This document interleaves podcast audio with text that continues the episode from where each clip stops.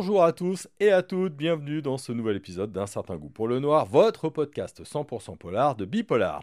Et à l'occasion du calendrier de l'Avent de Bipolar, nous vous avons préparé plusieurs émissions spéciales autour de livres audio chez Audiolib.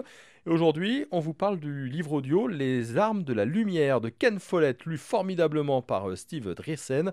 Et pour vous en parler, on en a notre libraire conseil, Léo, libraire à la librairie Minotaur à Chambéry. Bonjour Léo. Bonjour Jérôme.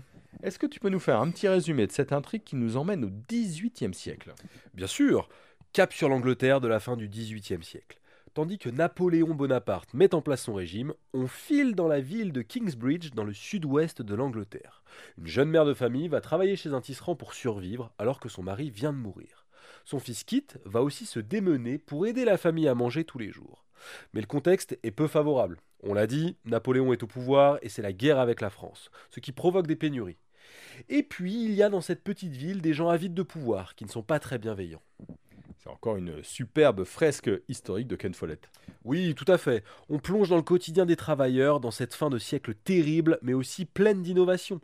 Il y a une véritable énergie qui se dégage de ces pages. Ken Follett est un maître pour nous faire vivre l'histoire avec un grand H, tout en, en se mettant à hauteur de ceux et celles qui la vivent. C'est tout simplement passionnant.